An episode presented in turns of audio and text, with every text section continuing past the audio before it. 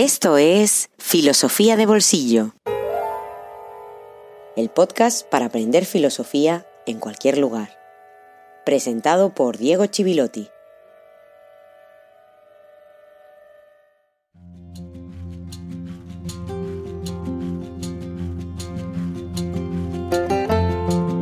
Buenos días y feliz jueves filosófico número 3. Hoy es jueves 5 de diciembre, lo cual quiere decir que hemos puesto un pie en ese mes en el que nos empiezan a amenazar con navidades, compras, centros comerciales y otras formas de tortura. Así que vamos a ponernos manos a la obra enseguida. En el episodio anterior hablamos de los orígenes históricos y accidentales de la filosofía, vimos su relación con la poesía y el enfrentamiento entre Platón y los sofistas, que nos ayudó un poco a caracterizar mejor la filosofía, esa actividad tan extraña y siempre amenazada. Por último, hablé de quiénes eran esos sofistas y cómo caracterizaban ellos ese saber que conducía a que tuvieras éxito en la polis, en la ciudad. Seguramente te suene o conozcas la famosa frase que se atribuye a Protágoras, y que dice que el hombre es la medida de todas las cosas. En la lectura que, según Platón, hace Sócrates de esa frase, quiere decir que el hombre es cada hombre, que cada uno ve las cosas a su manera y no hay forma de trascender esa visión personal. La lectura que hace Sócrates, por lo tanto, es que esa frase es una defensa del relativismo, porque siguiendo su lectura, esa frase quiere decir que cada uno ve las cosas según se le aparecen. En el diálogo El Teeteto, donde se critica el relativismo de Protágoras, se dice que él consideraba que la aistesis ya es episteme, dicho de otra manera, que conocer es percibir, lo cual es una auténtica aberración para Platón, porque para él eso no sería ni siquiera opinión, ni siquiera doxa, Incluso para opinar necesitamos criterios externos, necesitamos apelar a algo que va más allá de la dimensión sensible, de la percepción a través de los sentidos. Platón critica con esto que el saber del sofista no implica que tomemos esa distancia respecto al mundo de la que te había hablado, y también que la pregunta por el ser no sea diferente al resto de preguntas por el resto de cosas del mundo. Esa distancia, esa ruptura que Platón dice que le falta a los sofistas y que es tan importante en la caracterización que hace de la filosofía, es fracaso. Esa distancia es una reivindicación del fracaso, una reivindicación de no saber. Sócrates reivindica ese fracaso y en los diálogos platónicos sucede constantemente que se establece alguna afirmación y a continuación se muestra el fracaso de defenderla o la fragilidad de dichas afirmaciones. Por eso está muy bien que la frase solo sé que no sé nada, aunque no lo haya dicho de esa manera. No sabemos tampoco lo que dijo Sócrates. En cualquier caso, Platón nunca la escribió de esa manera. Digo que está bien que se haya popularizado y se, se relacione con Sócrates, porque es bastante fiel a lo que él pretendía. De hecho, es en la Apología, en ese texto que recoge una respuesta de Sócrates al juicio y la condena en el 399 a.C., intenta explicar lo que entiende por sabiduría. E intenta demostrar que él no es ningún sabio. Entonces describe una situación que también nos recuerda eso que explicaba antes, esa actitud que irritaba tanto en Sócrates. Porque él cuenta que intentaba demostrar a alguien que creía ser sabio que no lo era. Y entonces dice, a consecuencia de ello me gané la enemistad de él y de muchos de los presentes. Al retirarme de allí razonaba a solas que yo era más sabio que aquel hombre. Es probable que ni uno ni otro sepamos nada que tenga valor. Pero este hombre cree saber algo y no lo sabe. En cambio yo, así como en efecto no sé, tampoco creo saber. Lo que está diciendo evidentemente es que sabe que no sabe. Y esto tiene que ver con ese establecimiento de una verdad y esa ruptura, ese fracaso, esa actitud que debe tener la filosofía y que los sofistas no estaban practicando. ¿Cuál es el saber del filósofo? Platón define el saber del filósofo constantemente por la negación del saber ordinario. Es de hecho esa ruptura constante. Y lo que hace es echar en cara a los sofistas que atribuyen a este saber, a este saber de filósofo, características que son del saber ordinario. Pero no solo es ruptura con el saber ordinario. Platón considera que el saber del filósofo no puede ser escrito, volviendo a lo que decía ese fragmento del Fedro que leía antes. La escritura es fijar tesis y el saber del filósofo es ruptura y se distancia de las tesis. No puede detenerse en ninguna tesis. Por eso el diálogo es su forma preferida, porque el diálogo es la forma de ruptura con la escritura. Y aquí no se acaba el enfrentamiento de Platón con los sofistas. La filosofía política. La contraposición entre Platón y los sofistas también tiene una dimensión política importante. Platón nunca defendía a los individuos como tal, como hacemos nosotros, porque él tiene muy claro siempre que el todo es superior a las partes. Cualquier defensa del individuo como sujeto político siempre la caracteriza y la acusa de individualismo. Aquí hay que tener en cuenta que conceptualmente no podemos hablar de sujeto ni de individuo en el sentido en el que nosotros lo entendemos. Es en un sentido en el que un griego nunca lo entendería. Sí que habla de el interés o de conceptos cercanos al interés individual, diciendo que la lucha de intereses nunca puede estructurar una ciudad. Para trasladar esto un poco a nuestra realidad, diríamos que un liberal, un liberal de nuestra época, estaría más cerca de los sofistas en ese sentido, pero ni siquiera el más liberal de todos, ni siquiera el más liberal diría que tenemos suficiente con los intereses, porque necesitamos las leyes. Y las leyes son un concepto que viene directamente de Platón. Las leyes, cuidado, no naturales, porque Platón se ocupa de separar el orden natural del orden político, aunque haya características que nos hagan pensar en que es naturalista, que la ciudad es conforme a una idea, pero la ley, el nomos, es una convención, a diferencia de la fisis, de la naturaleza. Lo que más le molesta, lo que Platón no soporta, es que los sofistas defiendan la democracia. Recuerda en qué contexto aparece Platón. Él entiende la democracia como el desgobierno de la mayoría. Él vio la decadencia de la polis. Y en la República, en ese diálogo que ya te comenté en algún momento, él dice que a él no le importa la cantidad de los gobernantes, sino la inteligencia de los que gobiernan. Lo que hace es desplazar la reflexión política de los sofistas sobre el poder hacia una reflexión sobre la racionalidad del gobierno.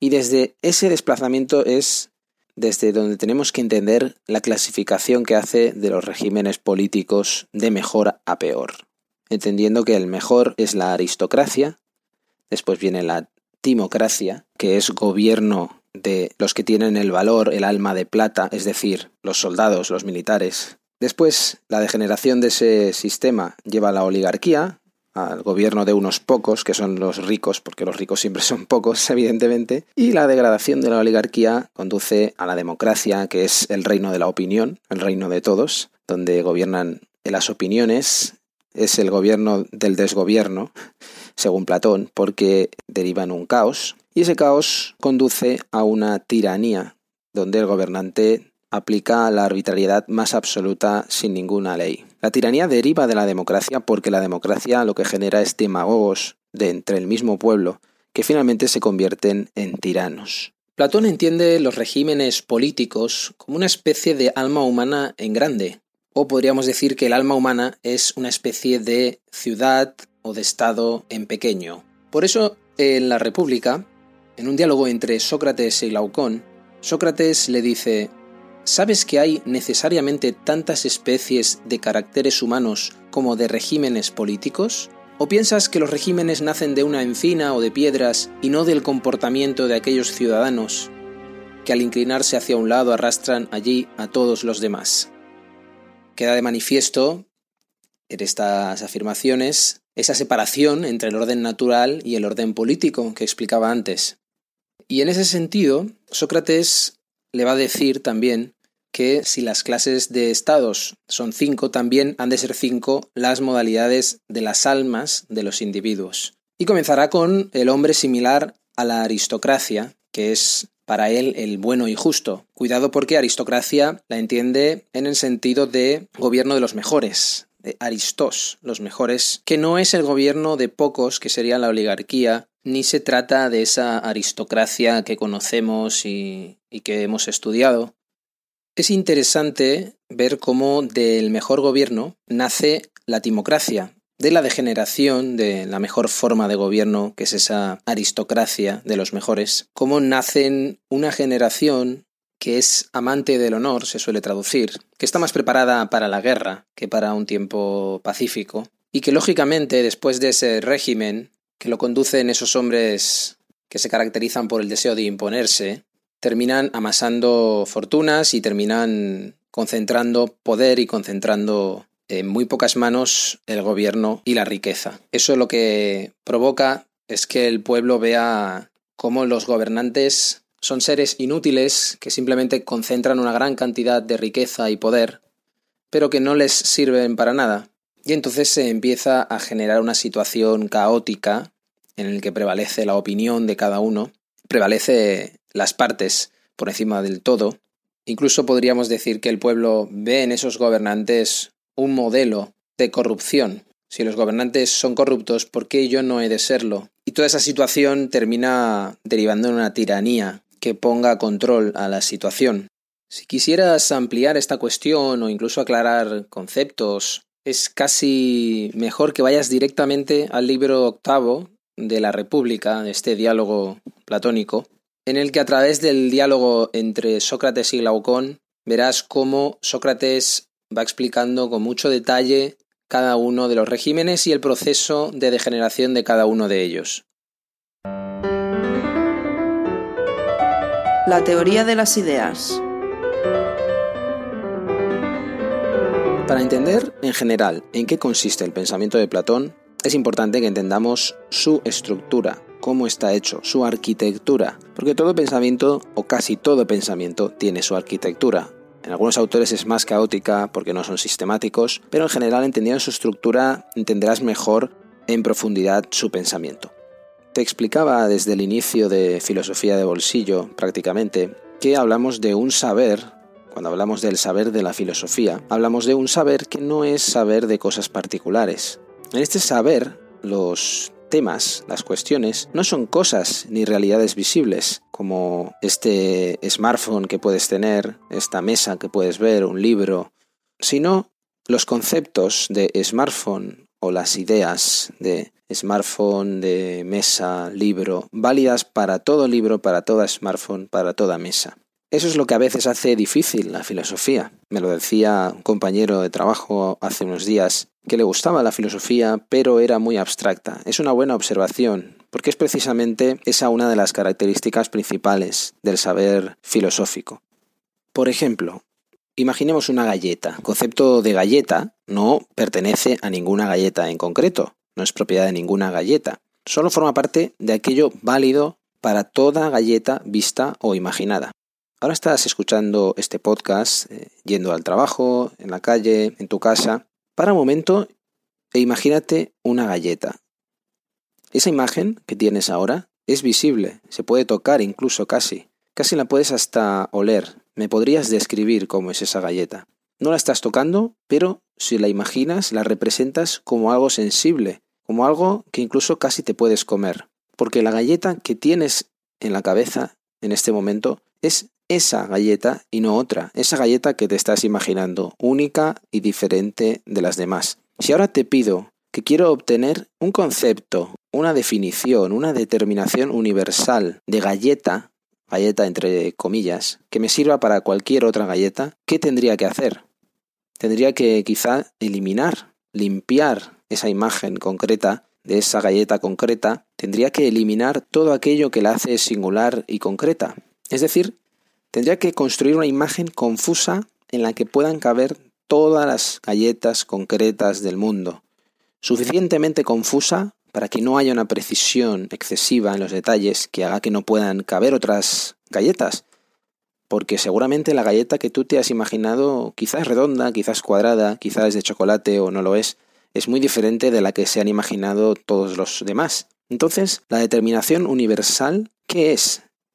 ¿Qué es el concepto? ¿Es esta imagen confusa válida para toda galleta? Pero la determinación universal galleta no es algo confusa. Cuando yo hablo de galleta, me entiendes perfectamente. De hecho, es tan precisa que vale con la misma precisión para cualquier galleta posible. Lo que imaginamos siempre es esta galleta en concreto.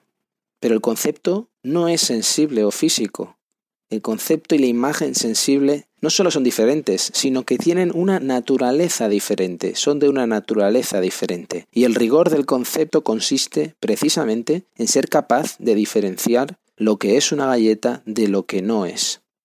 Por eso, toda determinación, toda definición debe excluir. Siempre que añadimos determinaciones, estamos excluyendo. Sin embargo, hay una cosa que siempre está, de la que no podemos escapar y fuera de la cual no queda nada. El ser. ¿Qué es el ser? Esa es la pregunta. El ser que es absolutamente indeterminado. Por eso es tan difícil preguntar por qué es ser. Porque precisamente sirve para determinar, sirve para hablar. Está siempre de antemano. No quiere decir nada y sirve para decir todo. Cualquier sujeto se muestra como un predicado, ¿verdad? Sujeto es un predicado. El ser es presentar un aspecto, tener una naturaleza propia, ser algo. Y por lo tanto es lo que diría Platón en griego, eidos, que quiere decir idea. Pero, ¿qué es una idea para Platón? De nuevo tenemos que ir al griego para poder entender con más profundidad qué es una idea.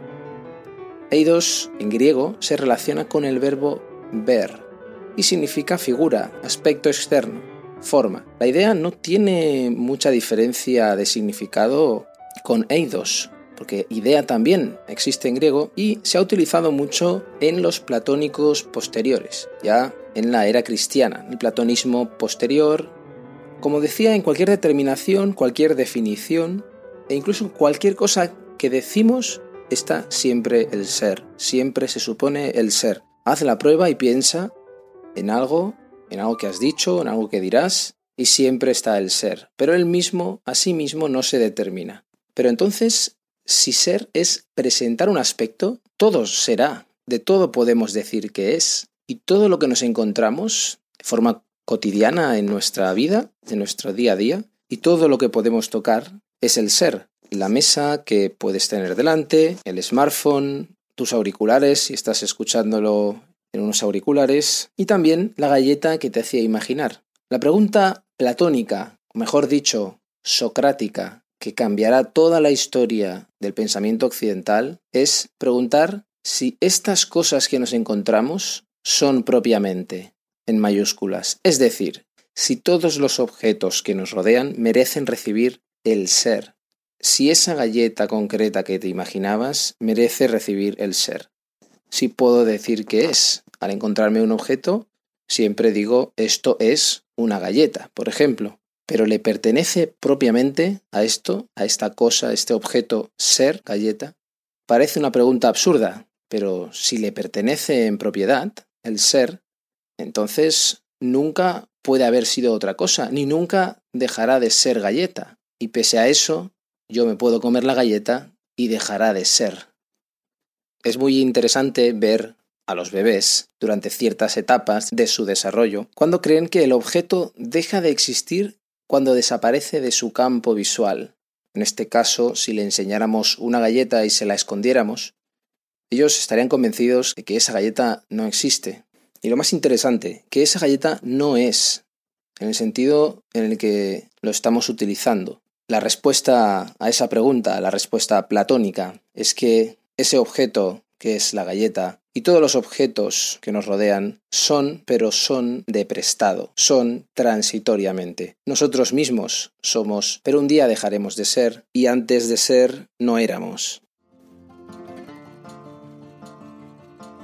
A aquel que está rápidamente dispuesto a gustar de todo estudio y marchar con alegría a aprender, sin darse nunca por harto, a este con justicia lo llamaremos filósofo. Platón, República. Y con este final tan inquietante finaliza esta tercera edición de Filosofía de Bolsillo. Nos veremos la semana próxima con un nuevo episodio que creo que te va a gustar porque vamos a avanzar en estas cuestiones, nos vamos a acercar hacia el concepto de anamnesis, vamos a entrar de lleno en la teoría de las ideas de Platón, en la dialéctica, Así que será un episodio muy completo y que te ayudará a consolidar todo lo que llevamos hablando hasta el momento. Nos vemos el próximo jueves o en cualquier momento, aunque no lo creas, en cualquier momento puede aparecer ese contenido extra que vengo anunciando, con el que vengo amenazando desde el primer día. Escribe a correo filosofía de bolsillo Hasta muy pronto.